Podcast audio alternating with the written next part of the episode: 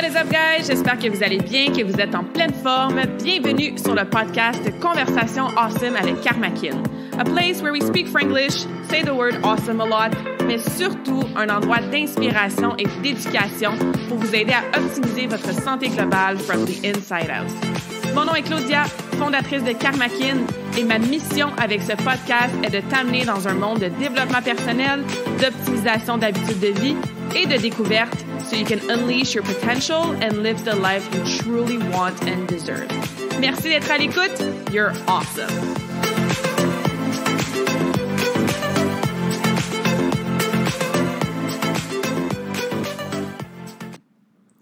Welcome back to the show, or welcome if this is your first time. Merci d'être à l'écoute. Aujourd'hui, j'ai une invitée freaking awesome à vous présenter. J'espère que vous avez papier crayon parce que you're gonna get your mind blown par toute l'information que mon invité d'aujourd'hui va nous donner. Je reçois Jenny, qui est un holistic health coach, qui est une bible d'informations, comme je disais, pour nous aider à traiter tous nos symptômes pour s'assurer qu'on est vraiment, vraiment en santé from the inside out. Aujourd'hui, on va jaser de digestion, on va jaser de bloating, on va jaser de poop, on va jaser de toutes sortes de trucs pratico-pratiques et surtout de changement de mindset. Hein. Vous savez que j'aime ça vous aider à changer parfois votre mindset et à vous redonner une espèce de d'espoir, d'empowerment, de reprendre votre santé vraiment entre vos mains. Et ça commence beaucoup, beaucoup par la digestion. Donc, je pense que c'est un sujet que vous allez beaucoup apprécier, que vous allez apprendre énormément de choses aussi. Et comme je vous disais, Jenny, c'est l'invitée parfaite pour, pour jaser de tout ça, en fait, avec nous. J'ai rencontré Jenny dans le cadre d'un mentorship que j'avais fait en 2017, je crois, ou 2018 avec Joe et Sarah. Je parle souvent de Joe et Sarah, mes coachs et le mastermind. Ben, j'ai commencé avec eux dans un programme de trois mois il y a plusieurs années. Et Jenny faisait partie de ce programme-là aussi. Et comme j'ai dit, elle m'a toujours impressionnée par le nombre de choses qu'elle connaît au niveau de la santé sous toutes ses facettes et dans sa façon aussi de transmettre l'information et de faire en sorte qu'on est capable de ne pas de ne pas dépendre des, bon, de Big Pharma, du gouvernement, des médicaments, de tout ça, et qu'on peut vraiment utiliser des façons, des modalités, des assessments, des protocoles complètement naturels pour guérir des choses qu'on penserait jamais guérir ou qu'on penserait que ça prendrait, comme je disais, un petit peu plus de méthode conventionnelle. Donc, son approche, elle est franche, elle est authentique, elle est passionnée. Et comme je disais, je suis super, super contente de vous la présenter aujourd'hui et de vous faire entendre notre conversation awesome qui, euh, comme je disais, va vous éduquer sur beaucoup, beaucoup de choses en lien avec votre santé, votre digestion et tout ça. So, without further ado, je vous introduis à Jenny et la conversation d'aujourd'hui sera en anglais. Alors, bonne écoute. Welcome, Jenny, to this awesome conversation. Thank you for being here. Thank you for having me. I'm excited. Me too. Super excited to have you on. Uh, you're just this awesome human full of knowledge about all things proper health related. And it was hard for me to decide a topic that I wanted us to chat about because we could have talked about so many things. Um, so before we dive into today's topic, which is all about bloating, tell us more about what you do, how you help your clients, what's your philosophy in terms of like how you help your clients with health the right way. Um, I'd love to, uh, I'd love for you to share a bit more about what you do. Sounds good. That's a lot jam packed into it. It is. It so, is. Okay. So, yeah, um, I run a company called Natural Living by Jenny V. And inside there, I am a holistic nutritionist and natural health coach who specializes in something that's called BioScan MSA uh, assessments.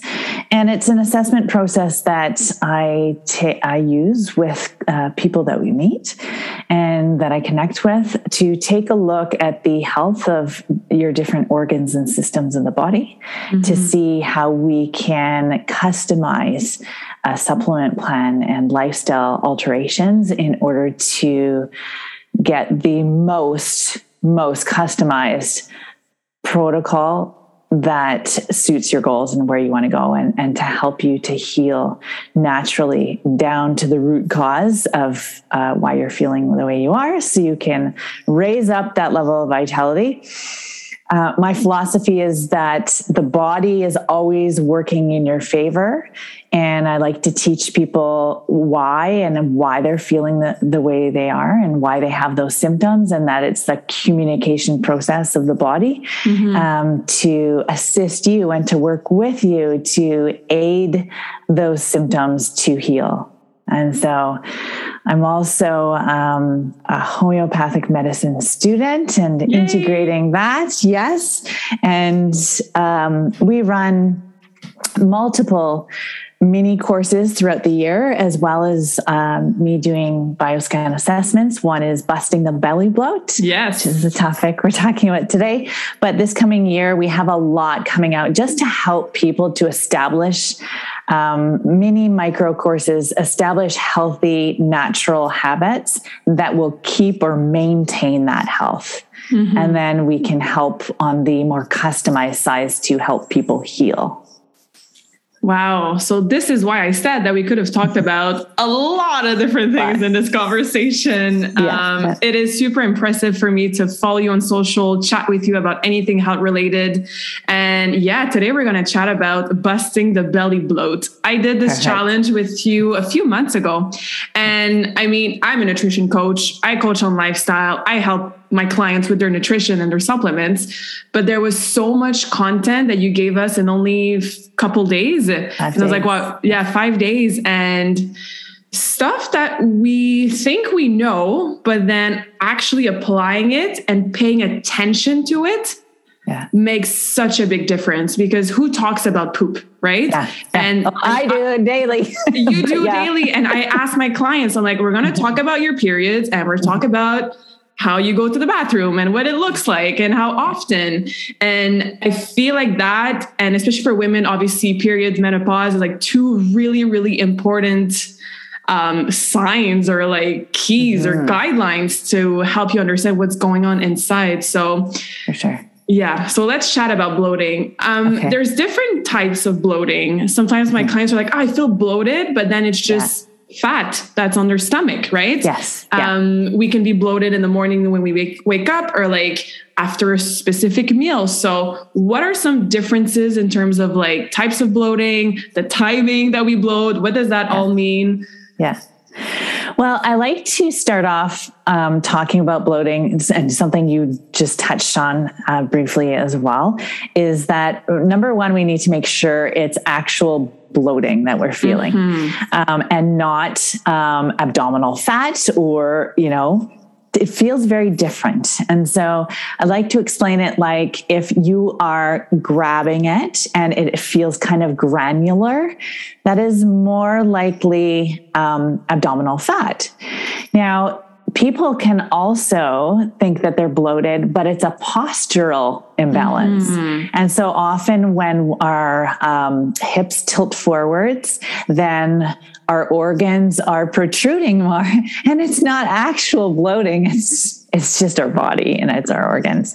And so we want to make sure first it's true bloating. Mm-hmm. And then I explain it and I separate that into generally two different types of bloat. One would be a fluid based inflammation bloat, and then next would be a solid based, you're full of shit. yes. Yeah. Um, you know, and there's so many different reasons why within those two two experiences or types of bloating that uh, that can happen, and hundreds of reasons. Um, mm-hmm.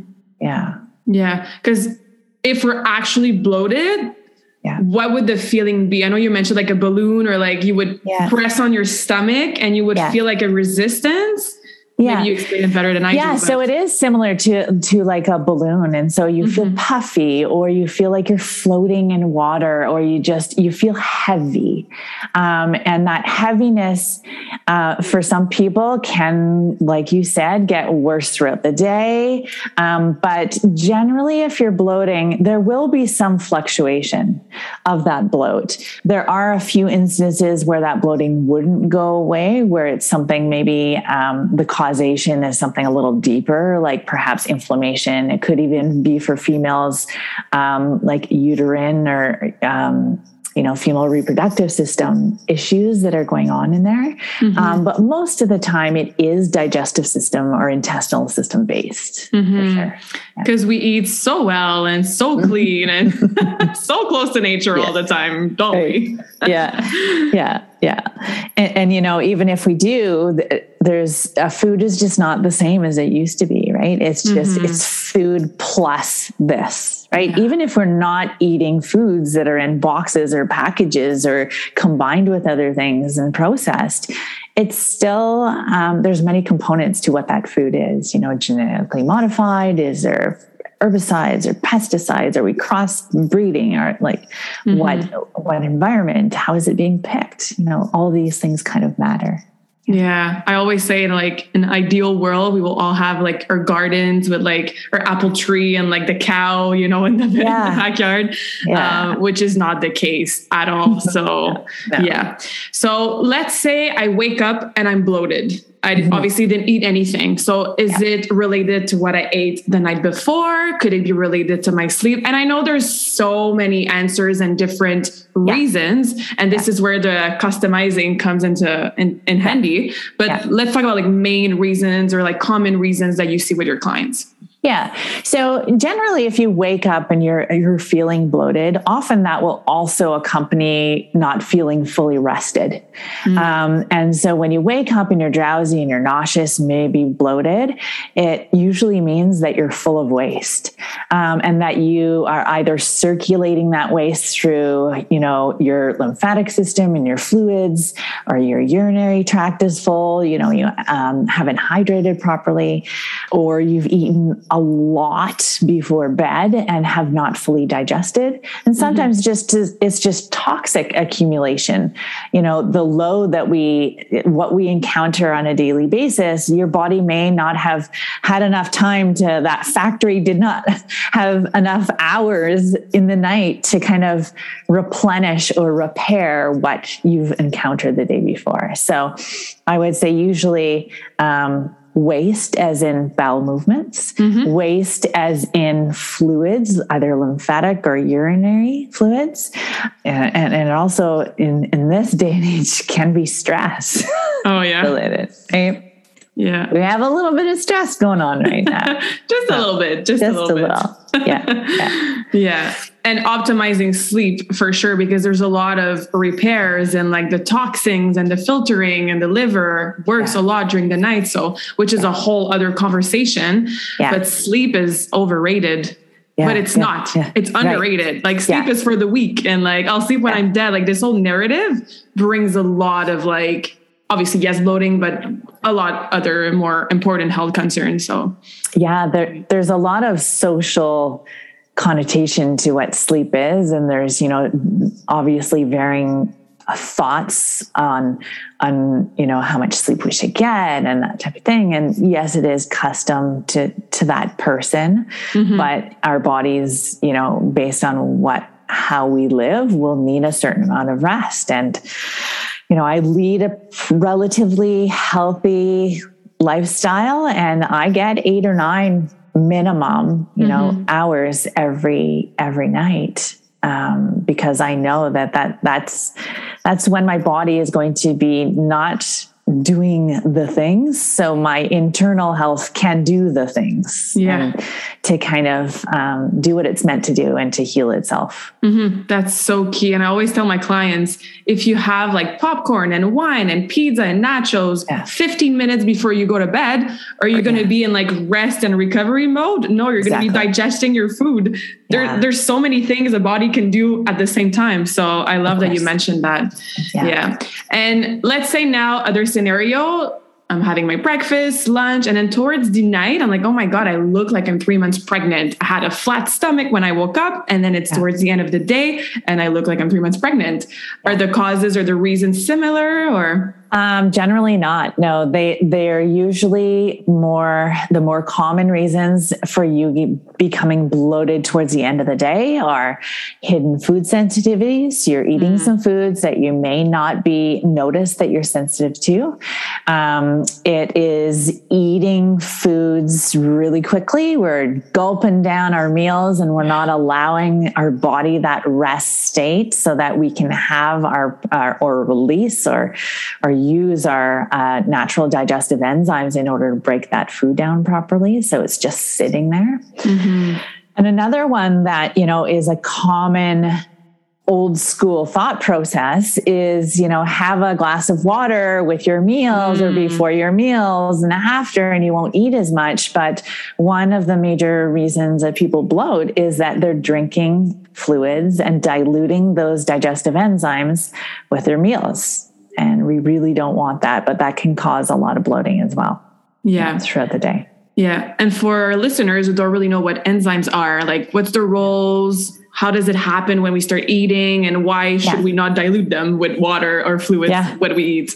Well, I, I guess the best kind of way that I can explain this is if we want to take a ride down the digestive tract if you want yeah, to go there. Let's okay. do it. okay. So we're going to go on a little adventure.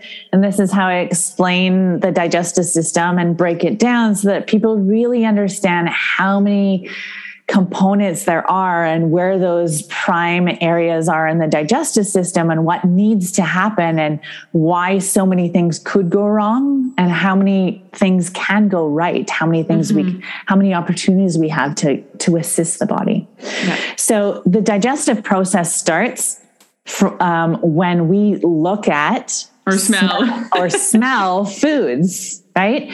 And when we smell a food or we see a food that we're, we have memories of and we are like oh yes give me that mm-hmm. your body starts to produce saliva. And that saliva has digestive enzymes in there that start to um, and are going to help you to break down carbohydrates so primarily. And the physical mechanism is the chewing. So we are mm-hmm. helping our body to break down the carbohydrates in our mouth. And the saliva is there with uh, as a fluid to help also break that down.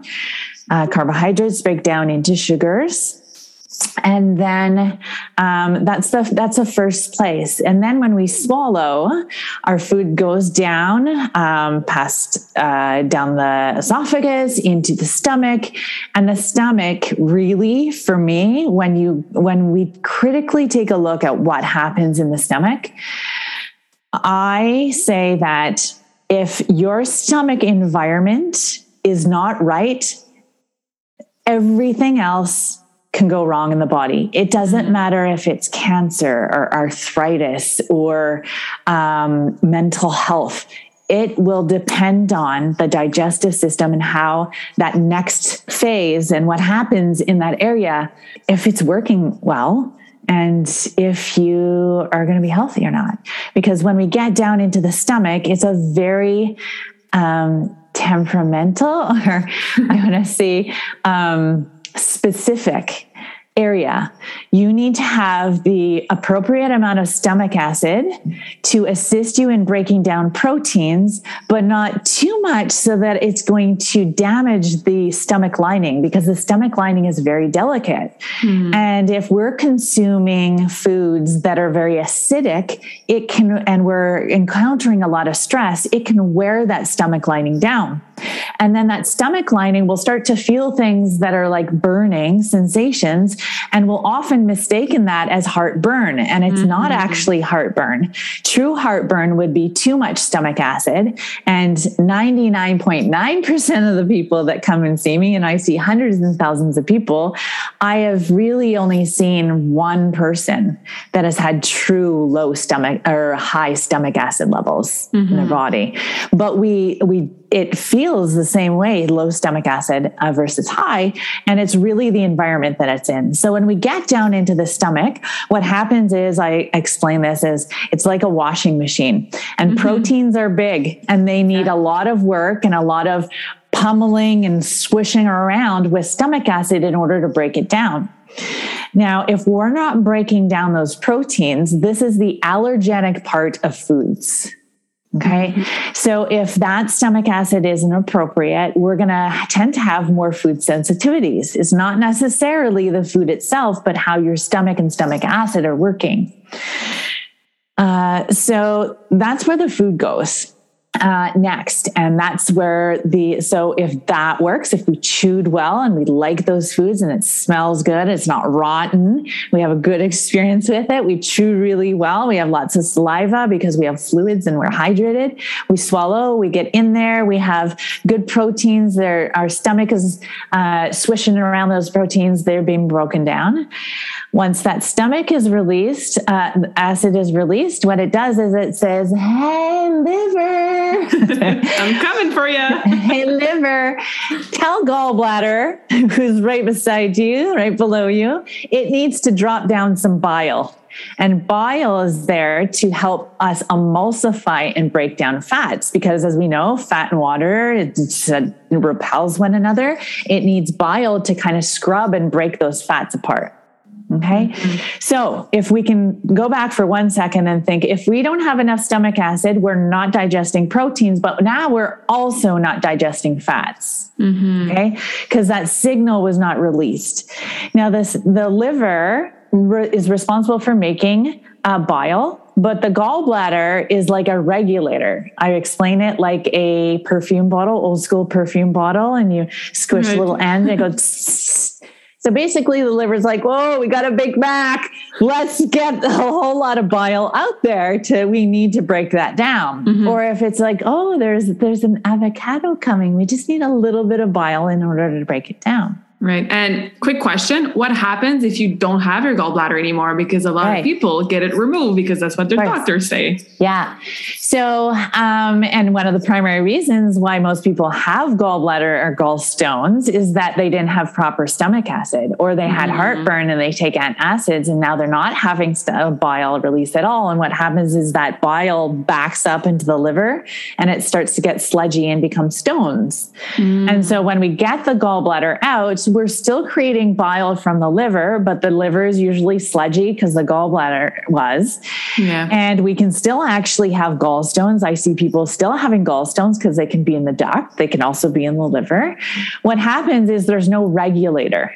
So you just have a trickle of bile going down, which generally is either too much or not enough. Mm-hmm. You know, it's too much because you have bowel movements that are really loose. They're just sliding out. The fats are sliding down the water slide. And you usually have really yellow bile looking stools. And that's, you have too much. Right. And so you usually need to supplement with a digestive enzyme for life if you have no, um, um, bile or um, gallbladder that has ox bile in it. Interesting.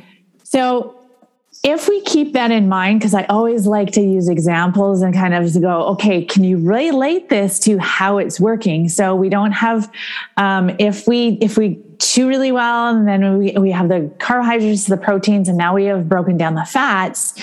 Um, if if we don't, then what will happen is we take a look at what proteins do and what fats do right? So if we um, have symptoms that we are not repairing from workouts and we are not, we have dry, brittle hair and we have low energy levels, then those are protein. If we're not repairing, we're missing proteins. And if we're eating them, it means we're not breaking them down.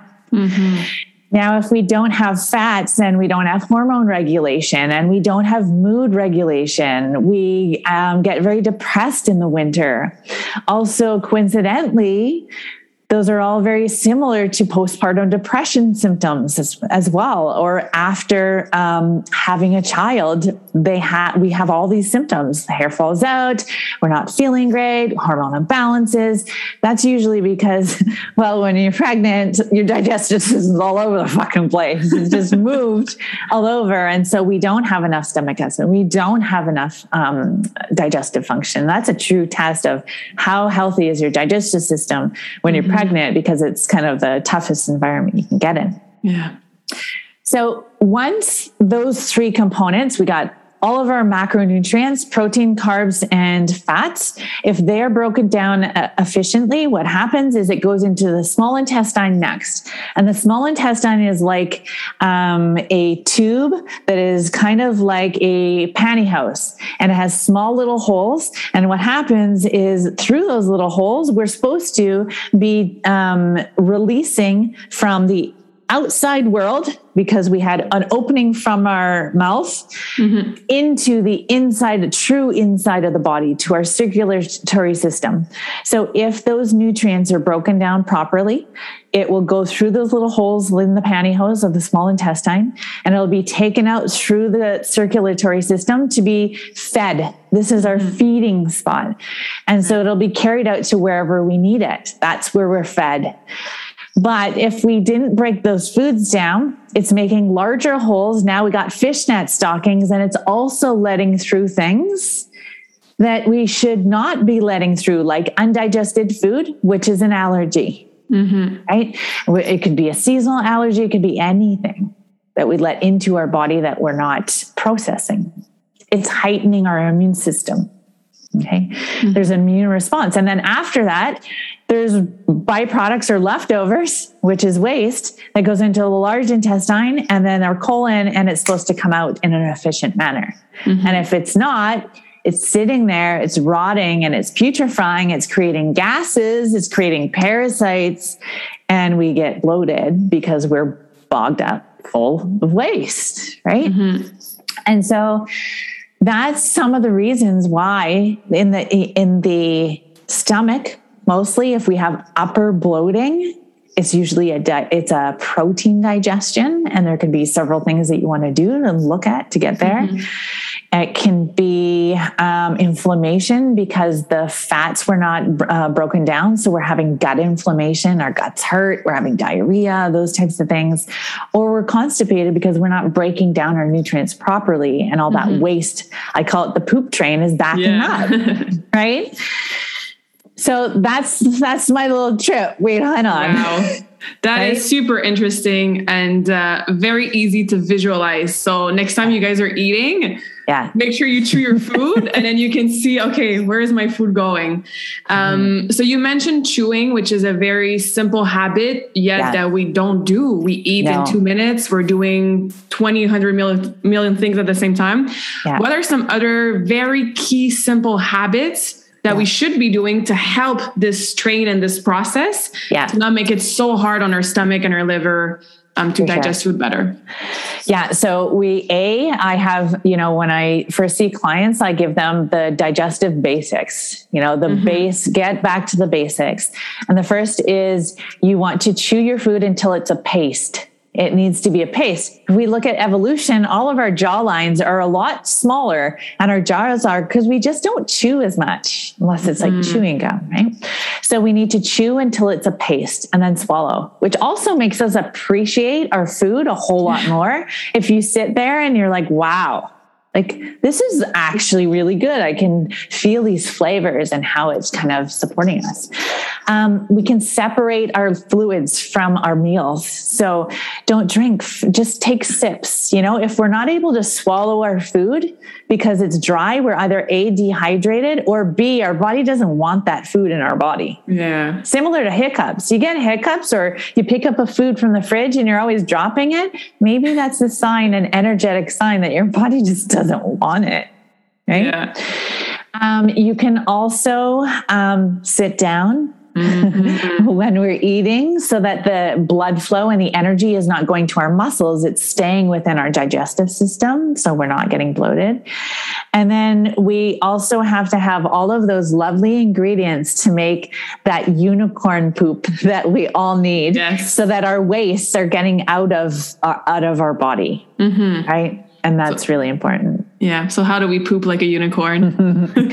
well, first of all, let's talk about what pooping like a unicorn looks yes, looks like. True. Not not literally, but kinda. Yeah. So a unicorn poop, and we call it, you know, in busting the belly bloat is how to poop like a unicorn. Um, it it encompasses a few things. So volume wise, what you're looking for is if you put your hand out and you bend your your forearm if you're taking a volume wise from the tip of your index finger to your crease on your elbow that is the length. So it goes in relation to who you are as a person. That is the volume that you were looking for every day. That's the amount of waste. Unless you're not eating, then there's other problems. Mm-hmm. But if you're eating, that amount of waste generally needs to be eliminated every day. Now, that ideally happens in two to three bowel movements a day not one. Because yeah. if we have it sitting there for 24 hours, that's a lot of time for it to mm-hmm. sit there. It's like putting the garbage out on a really hot day and you're just waiting for it to stink and, you know, all that stuff for bacteria to grow. You're also looking circumference and size wise, the circumference of a small banana. Anything smaller would indicate there's inflammation there. So it's really skinny. Mm-hmm. Um, and you want to make sure that, that, you know, as a unicorn, it's that nice banana. And you want a golden tinge. So that, that indicates that there's some bile there and you're breaking down fats. Um, it's not dark, it's not red, unless you're eating lots of beets or you're eating a ton of like greens, then it will differ in color. Right. But generally, we want to see that gold in there. Um, and timing wise, when we sit down, you know, we should not be reading or checking emails. it should happen within 30 seconds to a minute, right? Mm-hmm. To, to evacuate that uh, waste from the body.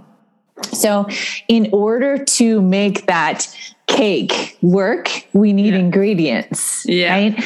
And the the ingredients that we need to become a unicorn pooper are one lubrication so we need enough lubrication so that when we're going, it slides out, but it doesn't fall out. And that can happen with by using and incorporating chia seeds in your diet and flax seeds. Those are all they create um, when you pre soak them, they become mucus like mm-hmm. or aloe juice, those types of things. That helps lubrication, essential fats, you know, cod liver oil, those types of things. We also need good bacteria in our gut. So, yes. probiotics, fermented foods, and supplemental probiotics, which I, in my practice, is like a baseline for every person on earth because mm-hmm. we're exposed to so many even if we're not taking antibiotics every day when we breathe the air outside when we eat the foods you we're getting antibiotics yeah. um, which depletes those good bacteria that we need for regular bowel movements we also need fiber right mm-hmm and one of the common misconceptions like oh i eat bran flakes right? Bran is very bran psyllium are very hard on the colon and the large intestine and small intestine. It's very scratchy. So i like chia seeds right? And the butts and the belly bloat there's a lot of chia seeds in there yeah. right? We're having a digestive beverage in the morning. We're having chia seed pudding some delicious stuff that goes in that helps with the lubrication the um, the fiber and so on. And lots of veggies, right? Mm-hmm. Um, and we also need contractions. So, this is when people have um, constipation or they have diarrhea, then your colon does not need to contract. So, our colon is like a muscle and it needs to contract in order to move the poop train along right? And if we don't have that contraction because we didn't need it because we're drinking lots of coffee, which stimulates and it just slides, right?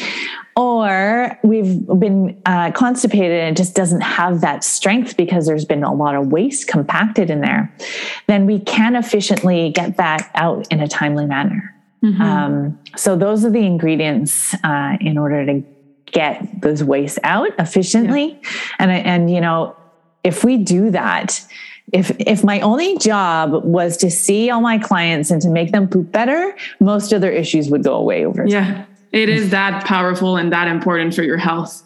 Yeah. And what can we do to help the contraction for women who've been constipated for a while or they drink coffee all the time, so it just slides away yeah. super easily. Is there anything that we can physically do or eat to help that contraction? Or? It the contraction takes time. It does. You know, there's there's a supplement um, or a food that's called Triphala that we can use that okay. helps promote that contraction.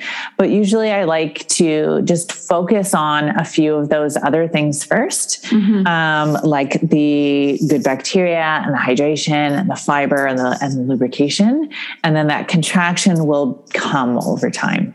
Okay. So it's sense. more, yeah, it's more of a everything's in place and therefore it will happen type of mm-hmm. Yeah. And probiotics, do we take them in the morning on an empty stomach at night? There's different. Yeah, yeah there or... is different thought process. And, you know, my favorite topic within health is digestion because mm-hmm. my digestive system was destroyed in many different capacities um, throughout my life. IBS, you know, celiacs, you know, all I, have I've healed from all of them, but you know, parasites, bacteria, I, I had it all I lost my train of thought when I get in there. And I was asking about probiotics if you yes. them. Yeah. Yes. So, you know, from experience working with clients as well as myself, mm-hmm. I prefer to take uh, probiotics before bed.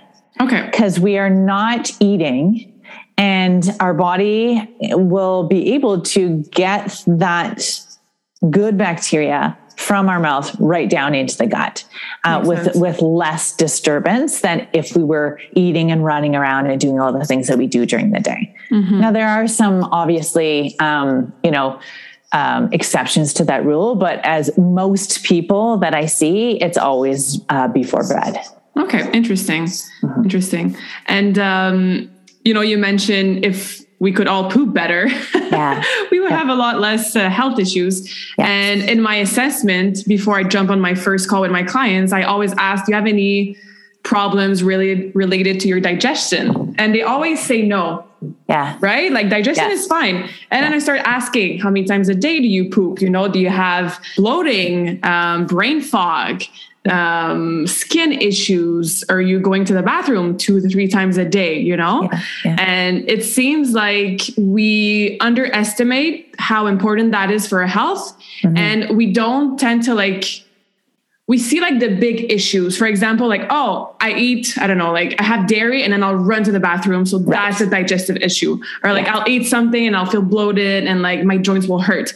But there's some more subtles yeah. you know subtle consequences or, or, or factors that we can feel and we don't usually think that they're related to our di- digestive system. So yeah. what are some common maybe not so let me rephrase that. Not what are some like not, common with your clients that you see yeah. but then we don't think that it would be related to how to we digest, digest our food yeah. yeah you know yeah and it's your metrics too right like it's how often do you compare bowel what do you have to compare against unless mm-hmm. you know right it's exactly. like oh how was your bowel movement yeah. today and i go every uh, day. i should be fine right yeah so i think that often people you know they don't think oh yeah i burp but that that that seems normal well it's normal but it's not healthy right? Oh, that's I, what I meant. Yeah. Do you have gas every day? Yes. Well, that's actually not normal. You know, these types of things. So, what where are we going with this again?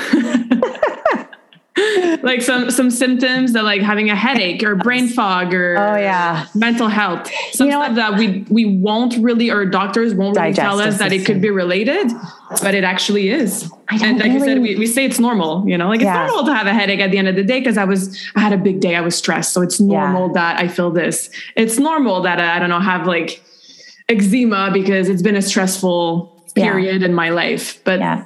yeah. It, that, that's hard to say because I really don't know if there's anything that's not related to digestive system, rather wow. like directly or indirectly. Like even a thyroid, if we take a look at your thyroid, if your thyroid is off, often one of the common reasons is that you're not digesting proteins. The mm-hmm. proteins build your thyroid hormones, right? right? Or your fats need to be digested as well.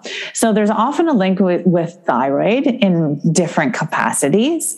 Um, but, you know, arthritis, aches, and pains, that is a digestive issue often because what's happening is waste or accumulation is sitting in those joints and it's mm-hmm. making us stiff or inflamed. Inflammation, um, yeah. Yeah, headaches, nausea, skin issues is the biggest one, right? Eczema, psoriasis, acne, it doesn't really matter. The skin is really just a window in regards to what's going on inside. And it's, mm-hmm. it's almost, there's almost always a digestive issue. Yeah. I've never seen anyone that hasn't had a digestive issue that has symptoms or diagnosis of some kind. Mm-hmm. It's, yeah. I, I just, I, I'll I'll try and figure out one. well, uh, well, you're in a car accident, right? Right. right. So, no, but yeah, like yeah, for sure. Your internal health, like you said, how you look and how you feel, yeah, is based on what's happening inside your body. 100%. Right? Yeah. Um, because if we don't have that fuel to run, like if you don't have those nutrients, nothing will function properly. Mm-hmm. And if you're not breaking those nutrients down or you're not choosing those nutrients wisely, then we can't operate on any capacity, on any level, right? Yeah, absolutely. And, and it's not, it's not, one of my professors um, said, it's not necessarily what you eat, but it's eat, what you eat, you digest, and you absorb. Absorb, yeah. Right? Yeah. And then I added on and what you eliminate. mm-hmm. Yeah, for sure. There goes the poop train again. yeah, right? Yeah. yeah. And I think we've normalized in the society that yeah, some of our sy- symptoms are normal. And that's why I think we're both so passionate about what we do is like, no, it's not normal to mm. be in bed three days before your periods. Yeah. It's not normal to have a headache every single day. It's not even normal to wake up with no energy. Even yeah. when you have kids and you're doing your sports and you're you, have a business. Yeah. And it's always um it's always a little sad to see people and women, you know, and they're like they feel stuck in their yeah. health and like they're overweight and they're they're tired and you're like no you you have the opportunity to heal from the inside out and I really wish that everybody on earth could feel what yeah. you're supposed to feel like when you're yeah. healthy from the inside out. Yeah, our standards are low. Mm-hmm. Like there are our I said, you know, I always say to people, you know, when I start working with someone that's newer to the natural health industry um, and hasn't experienced it before, it's like when we're picking someone to go on a date with, it's like our standards are so low. you know, we got to ri- raise our standards and then the mm-hmm. standards will come up. And so I think it's true. A lot of people just don't know what it's what it feels like to feel good. Exactly. And so many times when I work with people they say, oh yeah my bowel movements are good or i'm not bloated at all. And then en- energy is one of them. I have good mm-hmm. energy. Yeah. and i'm like no you actually don't. Just wait. And then a few months down the road they're like oh my gosh i had no energy.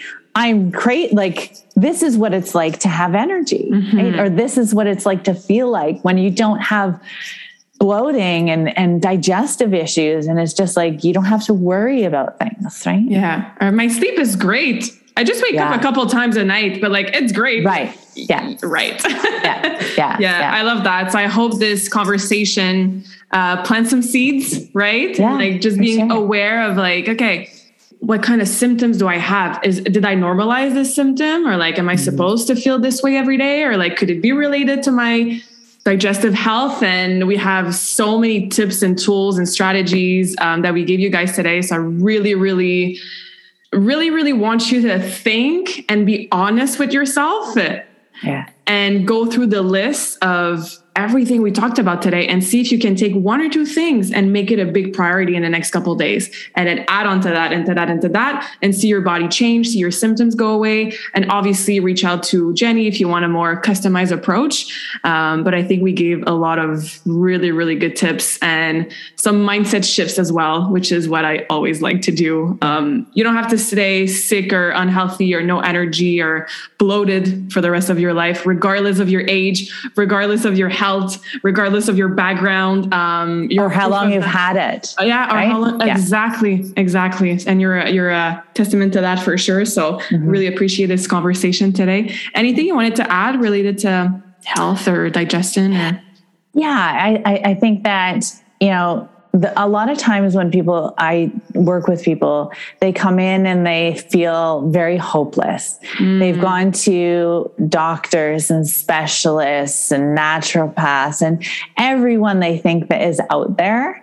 Um, or they have they know that they need to make a ton of changes or there's a lot of things going on and it feels very overwhelming and the way i look at it and when we look at um, the systems and the organs and how people are feeling and connect them is that there's just opportunities really mm. it's not that things are broken it's just it's an opportunity for you to reconnect with your body and to reconnect with the environment that you live in to make those changes right? And it's and and the body doesn't want those changes all at once. Mm-hmm. it just wants to do two things. So if you listen to this and you're like oh my gosh now i can't walk when i'm eating and i can't drink and i can't this just focus on one thing a week yeah. and get that implemented. And once it it will feel natural right mm-hmm. and then you just you work on something else and you'll see these little changes right i think a lot of people just want all the changes all at once mm-hmm. and if that happens you're going to feel like garbage for a long period of time as your body is shifting rather than slow shifts and your body just becomes accustomed to it mm-hmm. if anyone's ever seen what was that show the weight loss one, extreme. The biggest loser? Loss, biggest loser, yeah. right? If you've ever watched that, um, they used to um, work out and diet so hard that they'd vomit everywhere. Mm-hmm. And they'd be really, really sick. And the reason is because they're releasing so much toxicity and doing so many changes so fast that they're going into this die off effect or having this healing crisis that just um, because they're just doing too much at once. You want to, yeah. like a workout, you want to keep your body guessing mm-hmm. and slow changes over time. Mm-hmm. And then it feels so manageable. And you're just like, wow you know, some clients that I, I have to say, hey, look at what you've done. Like you're a different person over the last year, what you would even turn to food wise or nutrition. Mm-hmm. Damn, you're eating chia seeds. You're not you're like grabbing, you know, this, this, and this. Yeah. So it's the little changes that really do make the massive mm-hmm. difference. Mm-hmm. And and sometimes people feel so broken that they think the only thing left is a conventional approach. I need medicine. I need prescriptions. Mm-hmm. I need surgery. Yeah. And there's the world outside of conventional medicine is vast. Mm-hmm. I mean, it takes years for me to work with someone that is at a plateau before we ever even exhaust every single potential natural way. There's herbals, there's homeopathics, there's meditation, there's energy work. There, I mean, it goes on and on and on and on. Yeah. And so everyone is just so different mm-hmm. that not one thing is going to be right for one person, but these are some tips for the vast majority of people mm-hmm. that experience bloating. Yeah, that can be super helpful. Mm-hmm. Amazing. And that gives us hope. You're, you're not yeah. stuck with your diagnostic and you're not stuck with like your illness forever. So thank you for that uh, refreshing um, perspective. How can we connect with you, follow you, read your awesome content on all things related, do your next challenges? I'll definitely keep joining myself. So, um, you know what? Um, I've been making transitions as well in regards to the content because my content is unconventional. And so most people don't see the stuff that I put up. And so I'm on Telegram and it's a new transition and we have a natural living community. And so you can subscribe there and you can directly get the info that's put out there. Mm-hmm. Um, and you can also find me at Natural Living by Jenny B, which is on Facebook same tag on Instagram. Um, my website is naturallivingbyjennyb.com. So you can find me pretty much anywhere. Shoot me a mm-hmm. message, and I'm always willing to kind of direct people into the right kind of space that works for them. Perfect. I will link all of that in the show notes. Um, thank you, Jenny. I always ask one more question to all of my guests. I'm curious to hear your answer to this question, not related to bloated, or maybe it would be. What's your favorite quote and why? Ooh, I have so many. I know, me I, too. That's why I love asking this question. But I think I might pull out my tattoo for this one just yes. because of the circumstance. So, a lot of people misinterpret the of course i'm going to get a tattoo that really isn't just black and white. You got to read into it right? Um, and it says i will permit no man to narrow and degrade my soul by making me hate him. Mm-hmm. and to me, what that means is regardless of anything that happens to you or any outside sources, uh, influences, anyone that projects their limits or beliefs onto you, it can be health wise, it can be anything, that regardless, that should not change you. Mm. Your inner power, your beliefs, your knowing that you have the ability to heal, to be you, to make your decisions, and so on. And so, yeah, I, I just, I love that because it appears to be a hateful message, but really inside, it's that anything that's negative can't penetrate you if you stand solid in what you believe. Mm-hmm. I hear this and I feel empowered. So, yeah, I don't see this as negative at all. Yeah, Amazing. Awesome. Thank you, Jenny. Much appreciated. Oh, thank you so much. It was great to chat. J'espère que cette conversation awesome t'a inspiré. Et d'ailleurs, I would love to hear back from you. Rejoins Karmakin sur les réseaux sociaux and tag me in a post pour partager ce que tu retiens de cet épisode. Je serais vraiment grateful aussi si tu pouvais me laisser un rating and review pour le podcast. Ça me permet d'avoir un impact positif sur plus de gens comme toi. Merci beaucoup d'avoir été à l'écoute and until next time, je te souhaite une journée awesome.